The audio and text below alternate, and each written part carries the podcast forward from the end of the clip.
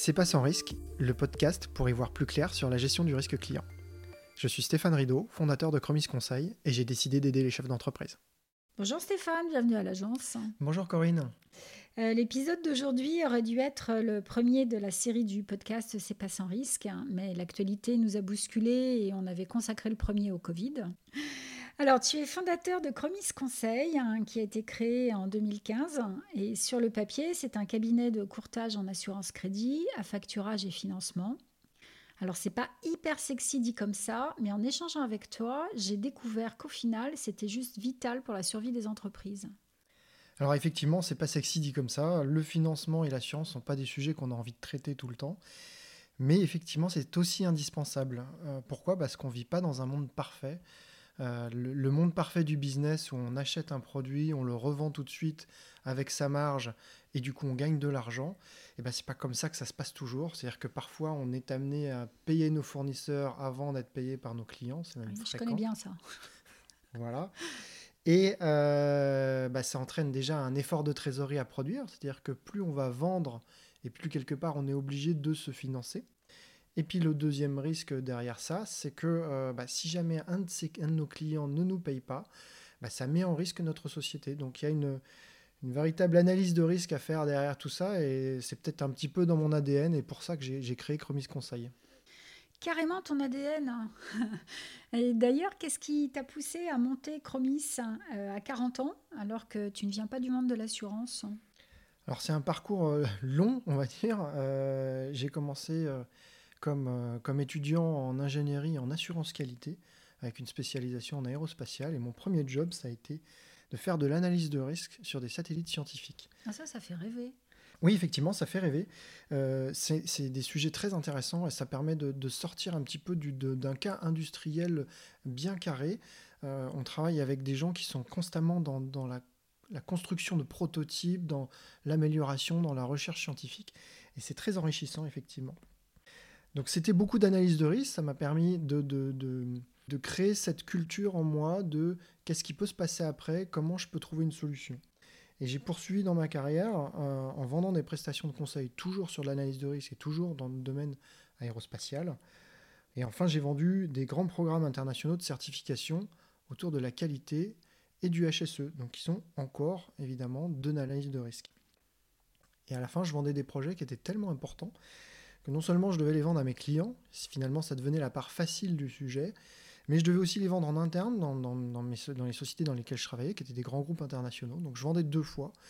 Et quelque part, c'est de l'intermédiation. Je m'en suis rendu compte assez tard, euh, quand j'ai réfléchi aussi à pourquoi je voulais faire ça. Euh, mais en fait, je faisais déjà de l'intermédiation depuis très longtemps.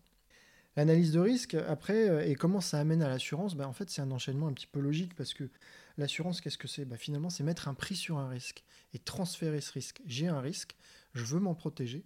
ben, je fais cette analyse, je, je, le, je, le, mets dans une boîte, j'arrive à, le circonscrire avec des limites, je sais que je définis ce risque. Et une fois que je l'ai défini, il est très facile de trouver quelqu'un qui va l'accepter moyennant une transaction financière. D'ailleurs, l'analyse de risque, euh, on, la retrouve aussi dans, mes loisirs, euh, quelque part. Euh, je suis encadrant de plongée bénévole et, mon rôle dans, ce domaine, c'est justement de, faire en sorte que des pratiquants à la plongée découvrent, découvrent la, pratique dans des conditions sans risque. C'est-à-dire que je fais faire toute la maîtrise de risque pour eux et je vais les emmener se promener et les aider à passer un bon moment sous l'eau. Euh, tu fais du trail aussi, je crois. Je fais du trail aussi. Alors là, ça m'aide un peu différemment. Il n'y a pas de risque dans le trail, si? Alors il y en a peut-être un petit peu, mais euh, on va dire moins que dans la plongée. Par contre, il y a la nécessité d'être un peu, euh, un peu endurant, déjà physiquement, mais aussi endurant dans la tête pour, pour tenir des distances longues et, planifier comment on va réaliser une course de, de 60 km. D'accord, c'est de la gestion de l'effort, c'est de la gestion euh, de l'énergie, enfin on retrouve un peu les, mêmes thèmes en fait. Exactement, c'est un, marathon qui est très, très similaire au marathon de l'entrepreneur. Justement, ton statut d'entrepreneur, est-ce qu'il te rapproche de, de tes clients? Est-ce que tu t'identifies à eux parfois? Alors le fait d'être entrepreneur m'a beaucoup aidé effectivement déjà euh, par, par toute la, formation et les nouvelles choses qu'on apprend par rapport à être commercial dans une grande entreprise. On, va discuter de, pair à pair avec un, entrepreneur, un dirigeant d'entreprise. Mais il n'y a pas que ça, il y a aussi ma formation d'ingénieur, je pense, qui m'a beaucoup apporté, dans le sens où euh, je ne vais pas aborder un, sujet financier avec un entrepreneur, je vais lui parler de son produit, de son service. On va parler de ses processus, on va parler de son industrie, on va parler de ses clients, parce que ayant été commercial pendant longtemps, je sais comment on vend et je sais ce que c'est qu'un client, je sais comment on, fait une relation commerciale avec un client. Et ça, je pense que ça m'aide énormément à justement entrer en contact avec ces gens particuliers que sont les dirigeants d'entreprise. Ça fait maintenant cinq ans que tu observes et que tu travailles avec les entreprises. Euh, est-ce que tu as pu identifier une typologie d'entreprise plus sujette euh, au risque? Est-ce que la taille est importante, le secteur d'activité, le fait que l'entreprise soit jeune ou pas? Alors c'est une question, euh, une question qui n'est pas facile. Il n'y a pas vraiment, on va dire, de typologie d'entreprise plutôt sujette à ce risque. Déjà, il faut avoir des clients. Il faut que ces clients soient des clients plutôt business, on, soit dans du B2B. Pourquoi? Parce que très souvent, quand on est en entreprise en B2C, on va vendre un produit directement à son client qui va payer cash. On va soit sortir sa CB, soit on fait par exemple, on a un site de e-commerce et on vend à des particuliers et ils font la prestation d'achat tout de suite. Il y a très peu de cas où on va avoir des paiements euh, étalés et en ce cas-là, c'est un organisme de crédit qui va les gérer. Donc on ne porte pas le risque de crédit. Le risque de crédit, il existe vraiment seulement dans le B2B. Après, on le voit, euh, on voit avec ce qui s'est passé pendant la crise Covid aussi, le, risque de paiement dans le B2B, il est maintenant, il est généralisé, il est dans tous les secteurs. Il y a assez peu de secteurs qui sont euh, à l'abri de cela. La taille, la taille, elle n'est pas importante. Euh, j'ai envie de dire que le risque d'impayé, il peut impacter de la même façon une grande entreprise ou une petite entreprise. La seule différence, elle va être dans les conséquences. La grande entreprise, elle a peut-être un peu plus de moyens et de ressources pour s'en protéger. Elle a peut-être un peu thésaurisé un peu plus, elle a, les reins un peu plus solides et elle peut supporter un certain taux d'impayé. Mais elle va s'en protéger quand même parce que ça reste une question d'efficacité. L'entrepreneur, lui qui vient de lancer sa société ou qui a une petite société encore, lui, il est peut-être plus susceptible de, d'avoir des gros problèmes suite à un impayé. Mhm. Et tu as fait référence à des sociétés jeunes. Euh, tu voulais parler des startups, par exemple? Oui, alors les startups, c'est une typologie de clients qui est, très sensible aussi à ce risque-là. Euh, pourquoi? Bah Parce qu'elles cumulent un petit peu tous les défauts. Euh, c'est-à-dire que c'est des sociétés récentes, c'est des sociétés qui sont assez petites. Et euh, elles ont l'habitude de démarrer leur business sur un marché qu'elles connaissent en général très bien, qui est un peu pareil, circonscrit, et qu'elles maîtrisent.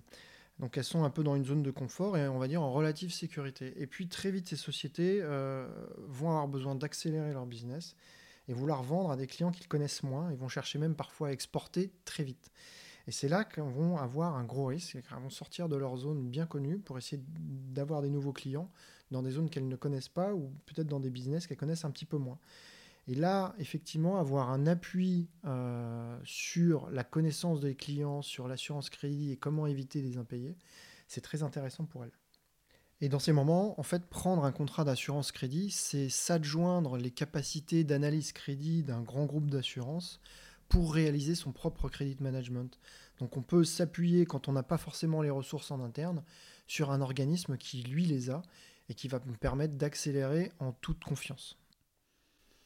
Et parmi tes clients euh, start-up, est-ce que tu sens qu'ils attendent des choses différentes par rapport à d'autres PME oui, alors le, sujet du financement notamment est un sujet primordial pour eux. Les startups ont besoin de financement euh, pour, développer leurs produits, pour développer des parts de marché, et ils vont chercher à se développer assez vite. Donc pour ça, souvent, elles font appel à du capital, donc elles font entrer des investisseurs dans leur capital, mais c'est pas un financement sain pour financer ce qu'on appelle le BFR, le besoin en fonds de roulement, c'est-à-dire le fonctionnement quotidien de l'entreprise. J'ai besoin d'acheter des matières pour les revendre. Pour ça, on a des financements qui sont bien plus adéquats, euh, que sont par exemple la facturage. Donc c'est un financement qui est basé sur l'actif d'une société, ses créances. Je vends, donc j'émets des factures qui ont une durée. Euh, et ces factures, je peux les céder à un organisme bancaire qui va me les financer. C'est un financement qui est très, très avantageux pour les startups parce que contrairement à de l'apport en capital, c'est un financement qui est déplafonné. Plus je vends, plus je reçois du financement. D'accord, ok. Et, mais c'est vrai pour, euh, pour toutes les PME, ça, non? Alors oui, les startups sont des PME particulières, elles ont des problématiques de, déploiement et de financement différentes, mais mais on comprend bien que toutes les PME, ont, enfin, toutes les entreprises ont, même ces, ces particularités-là. Et le deuxième point pour les startups, c'est aussi d'avoir à leur fournir un accompagnement un peu plus important qu'une PME classique. Une PME classique, on va avoir euh, des gens qui font une croissance un peu plus maîtrisée, un peu plus régulière, et qui ont des équipes en place. Et bon, de temps en temps, elles passent des stades, elles augmentent l'équipe finance par exemple, mais euh, on est sur des variations qui sont plus lentes. Pour une startup qui va chercher à accélérer assez vite, euh, on va avoir des équipes qui sont peut-être un peu légères au début, et donc, il va falloir les accompagner un peu plus. Si on va former des gens plus, qu'est-ce que c'est que la gestion du risque client, à l'utilisation aussi des outils qui sont fournis par les assureurs pour, pour faire cette activité de gestion de risque. Euh, en fait, on est dans de la formation. Un point primordial pour eux, évidemment, c'est la réactivité. Ces startups, euh, elles ont des idées, euh, on va dire 15 idées à la minute. Parfois, on a des changements de direction, on a ce qu'on appelle des startups qui vont pivoter, qui vont changer de business model pour aller vers un autre. Et nous, en tant que on va dire, sur la partie assurance, sur la partie financement, il faut qu'on soit capable de les aider là-dedans, de, supporter ce changement-là, en les aidant à, maintenir ce financement ou à maintenir leur garantie, pour le, qu'il n'y ait pas de gêne, de grippage sur ces sujets dans leur croissance. Donc les startups ont besoin de réactivité. Est-ce que tu sens aussi ce même besoin euh, sur des structures plus classiques, sur des, des PME euh, qui ne sont pas forcément innovantes? Alors oui, euh, et cette crise du Covid qu'on vient d'avoir récemment euh, nous, a montré ça. Quand toutes les entreprises ont besoin de réactivité et ont besoin d'avoir quelqu'un qui les accompagne sur ces sujets euh, et qui soit disponible. J'ai par exemple des clients qui ont cherché des nouveaux marchés parce que quand on a un marché qui s'effondre, comme par exemple la restauration en France au printemps, eh ben, j'ai des clients qui distribuent notamment du vin, qui ont été chercher des marchés dans la grande distribution à l'export. Donc ils m'ont demandé de leur trouver des garanties sur des clients particuliers en export, des clients qu'eux ne connaissaient pas. Donc on a cherché à monter ça, ça a été un, petit peu compliqué parce que de, prime abord, les assureurs n'ont pas forcément suivi, on a été obligé de négocier, on a été obligé de, trouver les bons interlocuteurs, de trouver les bons clients aussi et de les aider et de monter peut-être parfois aussi les financements derrière pour financer ces ventes parce que oui, il faut financer une vente euh, dans ce genre de cas. Sur ce type de sujet, tu vas défendre le dossier euh, de ton, de ton client PME auprès des assurances, auprès des, des banques Alors, si on prend le cas de chercher des garanties, effectivement, parce que euh, l'assureur crédit, lui, son métier, c'est de mettre une notation sur le risque d'une entreprise. Quelle est la probabilité que cette entreprise existe encore au moment de payer la facture alors c'est simple à dire comme ça, mais en réalité c'est très compliqué. Euh, ça veut dire que l'assureur doit avoir de l'information sur cette entreprise. Et s'il n'en a pas, il va parfois prendre une décision automatique qui n'est pas bonne. C'est-à-dire qu'il va dire, bon, j'ai pas d'information. La dernière information dont je disposais était pas si bonne que ça, donc euh, bah, je vais mettre par défaut une note négative. Et qui, quand notre assuré va demander une garantie sur cette entreprise, l'assureur va automatiquement dire, bah non, moi je refuse de garantir ce client-là. Très souvent, effectivement, c'est un défaut d'information. Donc l'idée, c'est d'essayer d'obtenir de l'information sur cette entreprise, l'apporter à l'assureur ou aider l'assureur à entrer en contact euh, pour faire revoir la notation. Et puis quand on arrive à faire revoir cette notation, et eh ben, du coup, notre client assuré, lui, va obtenir de la garantie sur son client à lui. Et dans ces conditions, euh, les PME sont pour toi des clients sur lesquels tu passes beaucoup de temps? Est-ce que c'est pas plus simple d'aller voir euh, des grosses structures qui ont plus de budget, plus de moyens? Est-ce que ce serait pas plus confortable? Alors effectivement, ça, pourrait l'être parce que dans, dans ces grands clients, euh, c'est des, ils ont la possibilité de répartir un petit peu leurs coûts, de mutualiser leurs coûts, par exemple, pendant le cas de grands groupes sur différentes filiales. Et ils ont des fonctions au sein de leur siège, souvent, qu'on appelle des credit managers. Alors, le credit manager, c'est exactement ça. Ce, dont on parle depuis tout à l'heure, c'est gérer le risque crédit client. Donc, c'est faire cette analyse de solvabilité, soit avec de l'information financière, soit avec des assureurs crédit, euh, gérer des limites internes, c'est-à-dire jusqu'à combien je peux vendre pour ce client-là avant de prendre un risque de, défaut de paiement. Euh, et avec ces clients-là, bah, je peux très bien intervenir. Mon, rôle, il va être basé un peu plus sur de la gestion de contrats, sur de l'appel d'offres pour trouver les meilleurs contrats d'assurance crédit ou les meilleurs contrats d'information financière. Euh, ça va être renégocier des garanties aussi, ça va être changer la technicité du contrat, renégocier des clauses particulières avec l'assureur. Mais c'est pas forcément le métier que j'ai envie de faire aujourd'hui. Aujourd'hui, j'ai envie surtout d'accompagner des PME dans leur développement et cette partie conseil m'intéresse beaucoup. Alors certes, les, grands contrats, c'est intéressant, mais faire cette formation, faire cette sensibilisation au risque, essayer de trouver des solutions pour un, assuré au jour le jour, c'est aussi ça qui me motive dans ce métier. En fait, les grosses sociétés ont leur fonction conseil hein, ou gestion de risque en interne. Effectivement, et euh, les PME ont parfois pas les moyens d'avoir une équipe financière très développée. Donc on a parfois, parfois on a juste un DAF, parfois on a un DAF et son adjoint. Son adjoint. Dans le cas des TPE, c'est même le dirigeant d'entreprise qui a la fonction de DAF et qui confie la comptabilité à un cabinet d'expertise comptable qui va faire le reste. Et donc cette fonction d'analyse crédit, elle, n'est pas disponible parce que le peu de gens qui s'occupent déjà de la finance dans l'entreprise ont d'autres choses à faire que l'analyse crédit. Et donc, pour, une, PME, il est très intéressant d'avoir un courtier qui va remplir cette fonction à temps partagé de, de credit manager, un petit peu comme il y aurait un credit manager dans un grand groupe, sauf dans la PME, il n'y a pas besoin d'avoir quelqu'un à temps plein.